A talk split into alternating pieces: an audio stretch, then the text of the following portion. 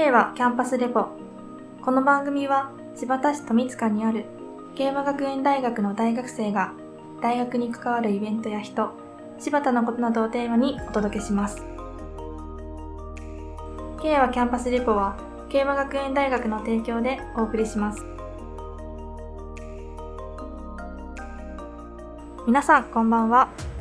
この番組は慶和学園大学から大学のことや柴田、新潟のことを伝える30分番組です。今日の進行は国際文化学科2年の山田夏美と国際文化学科2年の田村千尋です。どうぞよろしくお願いします。お願いします。今回は2月の集中講義、海外メディア事情をベースに台湾を語るをお届けします。今回の海外メディア事情という科目は、もともと台湾をカメラを持って取材するという集中講義だったんですが、新型コロナウイルスの感染拡大で往来が不可能となり、大学で台湾を学ぶという形になりました。はい、授業の中では、台湾在住の作家、片倉義文さんのお話を伺ったほか、自分たちでも様々な調査をして、最終的にこの番組にまとめるということになりました。海外旅行に行けない状況が続いていますが、台湾に行ったことがない人、何度も行ったことがある人、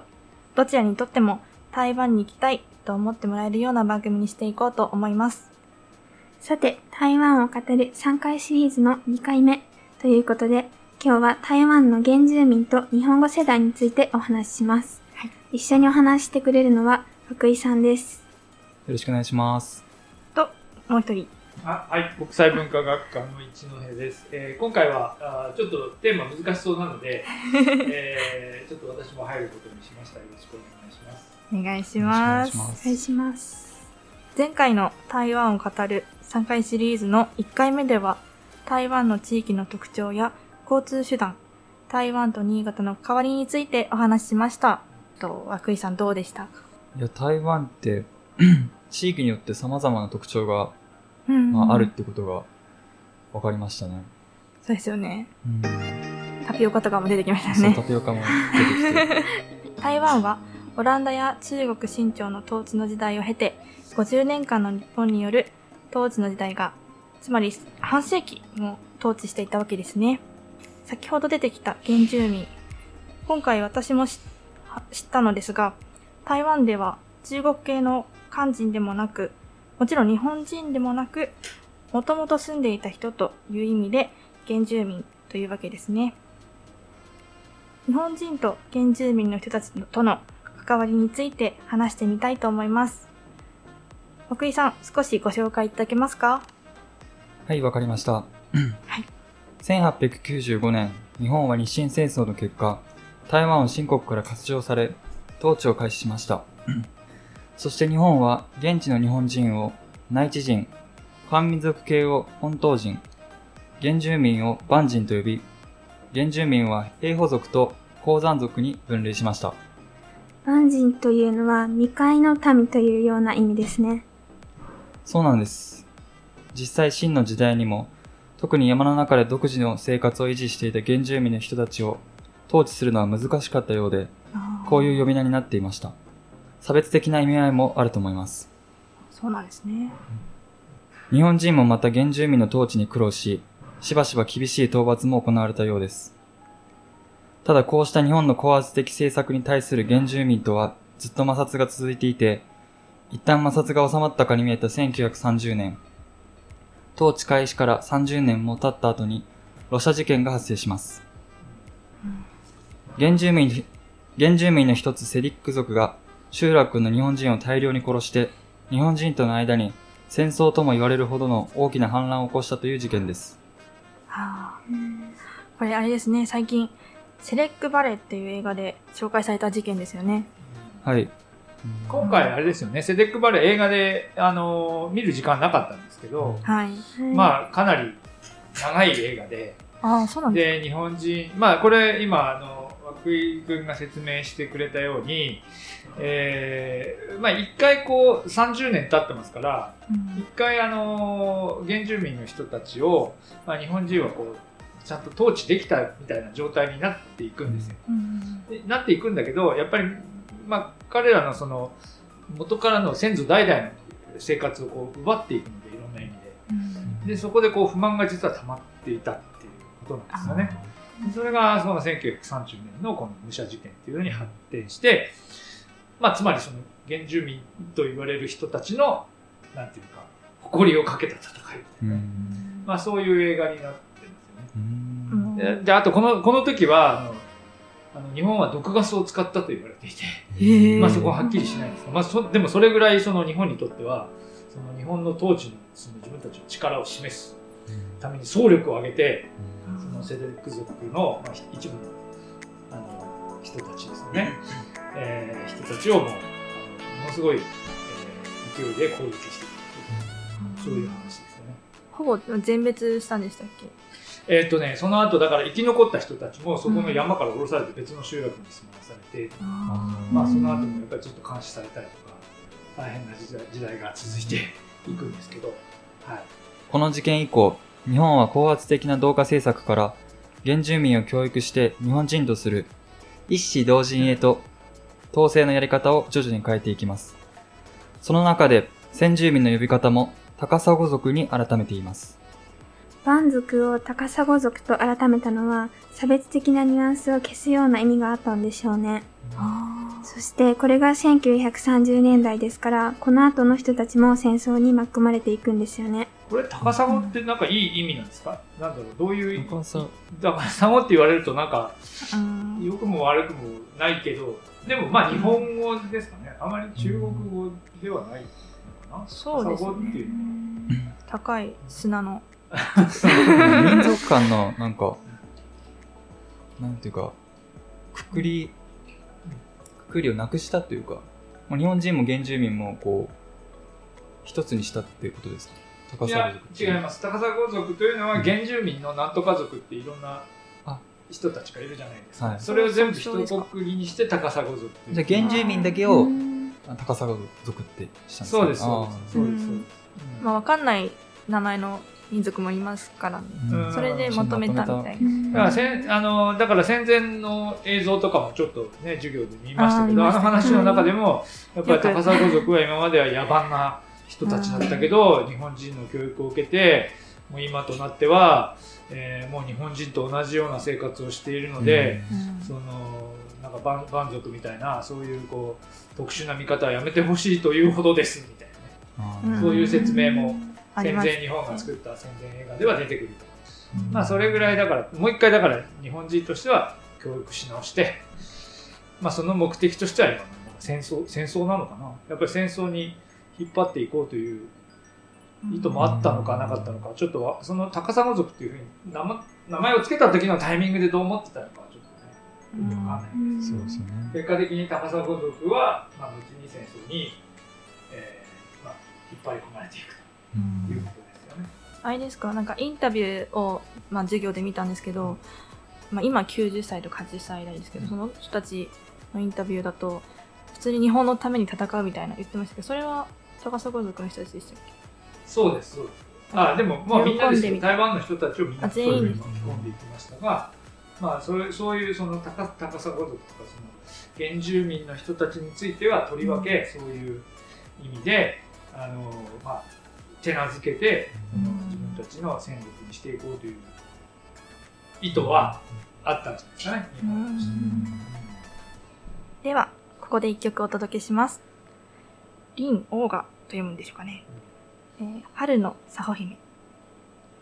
こちらの春の佐穂姫は日本語と中国語と歌詞があるのですが、作曲したのは孔一世という人で、今回少数民族、原住民の辿った歴史を学ぶ中で何度か名前が出てきた方です。な、南部のアリ山という山岳地帯に暮らすソウ族で、日本時代に台南師範学校に学んで先生として村で、村に戻ったエリートでした。戦後も村長のような役割を果たしていたのですが、戦後国民党政権になってからの弾圧事件である1947年の228事件でスパイ反乱罪の疑いで逮捕され、後に処刑されています。日本統治下に学んだ知的エリートの中で犠牲になった原住民の一人として今も知られています。師範学校時代に音楽を学んだ高一生さんが作曲した歌がいくつも残されていますが、最も知られているのがこの春の佐穂姫です。獄中で妻に送られたものとされています。今回の曲は2014年に林音楽さんによって歌われたものです。それでは聴いてみましょう。林王が春の佐穂姫。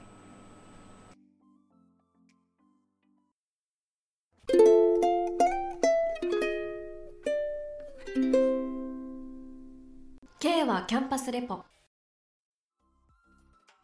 今回は2月の集中講義、海外メディア事情をベースに台湾を語るというテーマでお届けしています。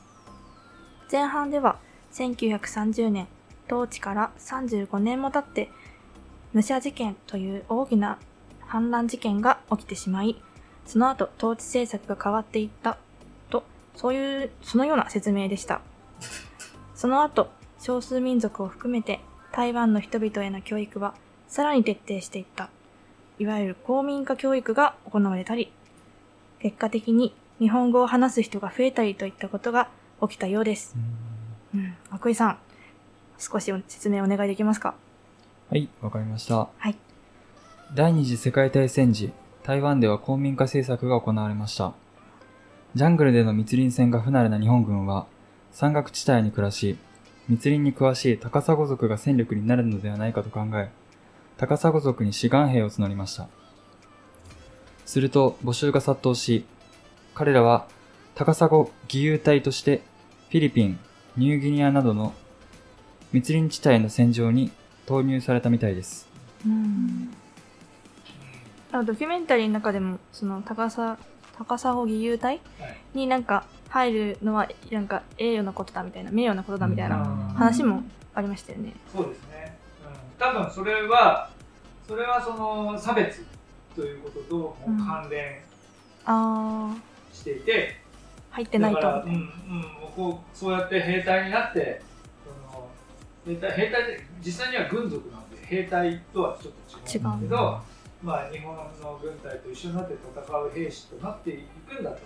いうことによって、うん、なん。ていうか、まあ、差別されていたその台湾の、まあ、とりわけ原住民の人たちも、うん。ちょっと平等な感じ立派な、うん、そうそう平等な、えー、天皇の子供となるん。だとかいうことだし多分その武者事件のあったようなところとかはもうそもっとそういう意味では監視されてたような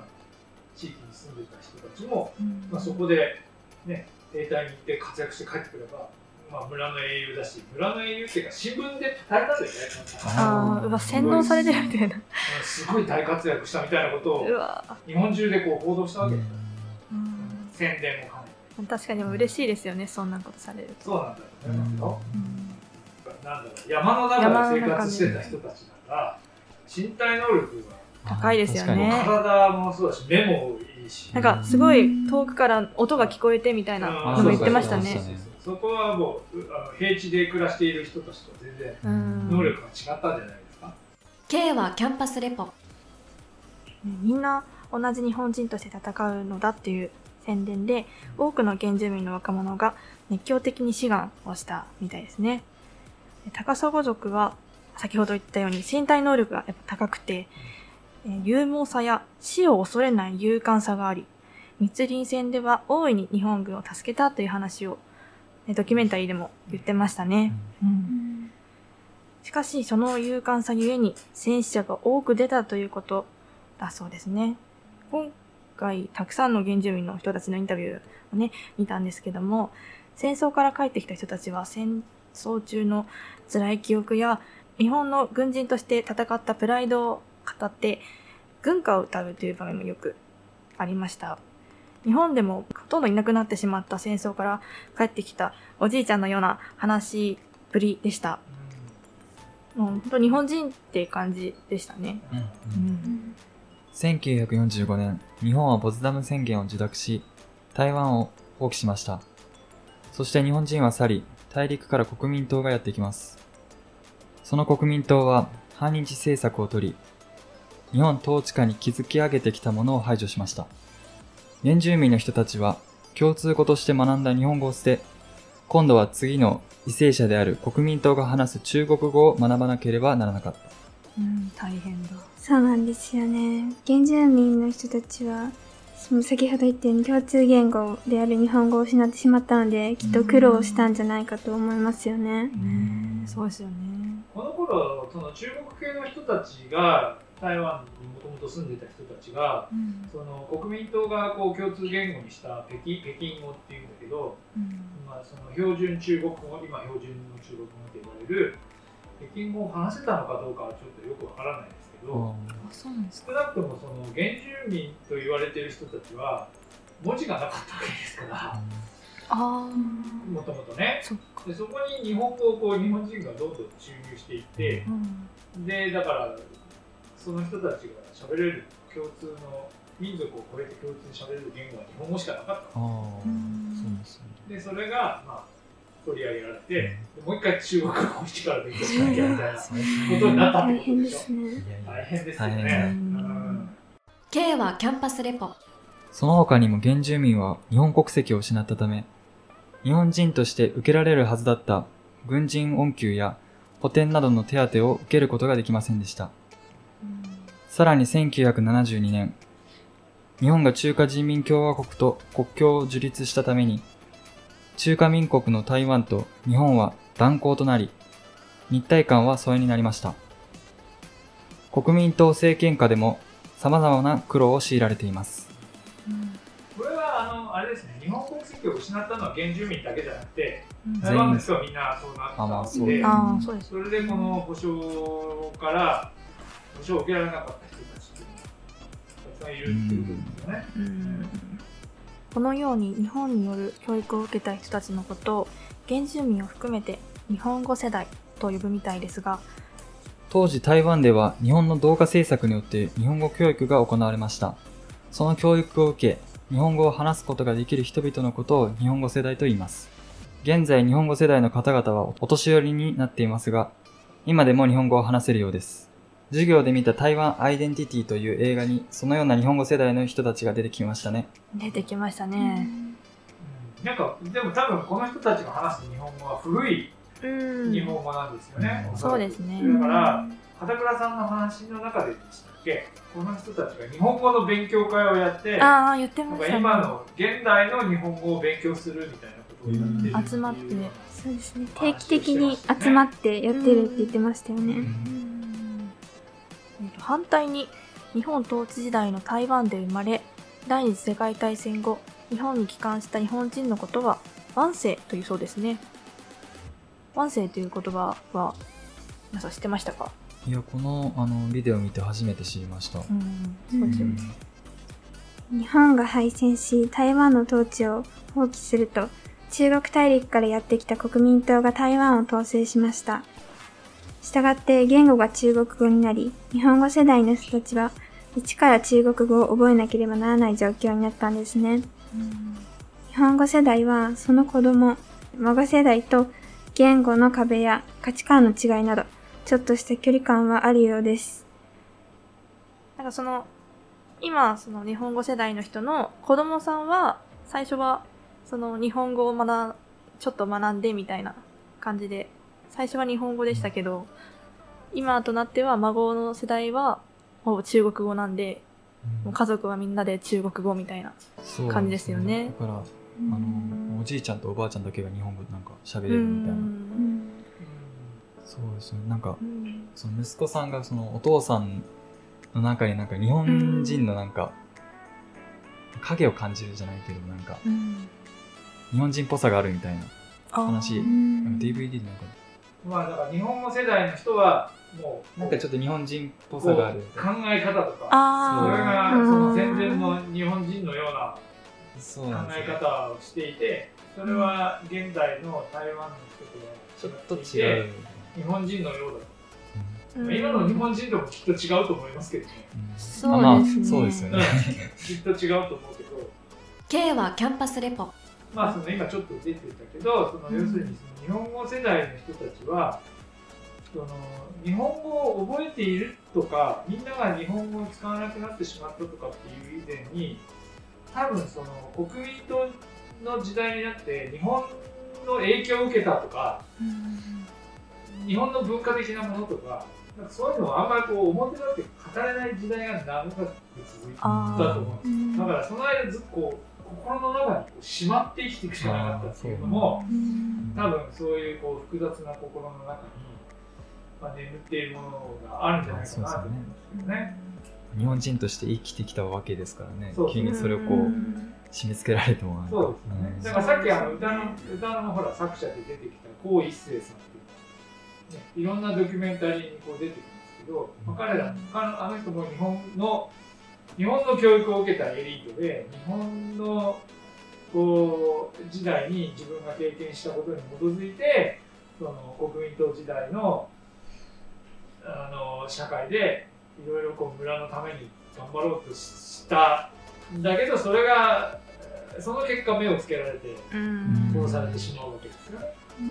だからまあ非常にこうなんかそういう人たちのこう抱えたものとかそういう人たちが途中で殺されてしまったりとかっていうことを見見て見てしまうとなんか簡単になんかやっぱりみんな日本の影響を受けてって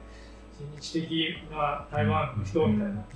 そういうこう大雑把なまとめはまずいなみたいな 気持ちになりますよね。そこはやっぱ重要ですよね。現在の台湾は特に原住民、さらには LGBT など多様性や人権の意識が高い社会であるとアピールしています。そうですね。同性婚認めた？認めるとか、なんか出出ますよね、そういう話題がね、非常にそういう意識が高いですよね。原住民の文化を大切にしようっていうのも非常に強くアピールされていて、テレビ局もあるのか。ですよね。ああ、ね、原住民チャンネルみたいなのがありましたね。そういうところを非常に意識しているさて、エンディングです。今日は原住民と日本語世代というテーマで台湾についていろいろとお話をしましたが、いかがだったでしょうか？今回の話を通して昔の日本と台湾の関係、そして日本が統治していた時代の台湾の状況などが分かりましたね。うん、先ほど曲紹介の時ですかね出てましたけど228事件はどうどうですかね？ああ、だからそれって日本人が去った後の話だからあなんかあんまり日本人は意識してないけど、うん、大変なことが起きたわけですよね。そうですね。日本人に置き去りにされた台湾の人たちが、うん、うん、あの要するに中国からやってきた国民党の人たちに弾圧されていくっていう話で、うん、重いですそれはそれは日本のせいだって言っても言言っちゃうとそれもちょっと言い過ぎかもしれない。うん、しょまあ、しょうがないことまあ少なからずやはり日本人が残していったものがそのそういう現象を引き起こしてしまった部分も、まあ、あるあるでしょうね。同じ中中中国のからすれば中国と台湾は一緒ですから、うん、同じ中国人の間で起きた争いだっていうふうに見えるかもしれないけど、まあ、実はそんなに台湾の人から見るとそんな単純な単純ではないですよね。ねすごい振り回されていますよね、台湾っていうのは。まあ、そういう意味では今もまあ振り回されてる、そう、そうですね。きっとね。なんか言葉ありましたよね。日本。犬去って。犬が去って豚が去って。そうですね。あのかつて228事件が起きた頃は、そんな感じ。犬のような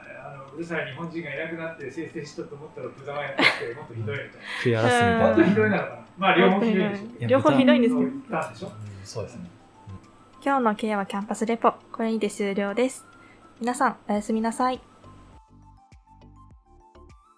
K はキャンパスレポは、競馬学園大学の提供でお送りしました。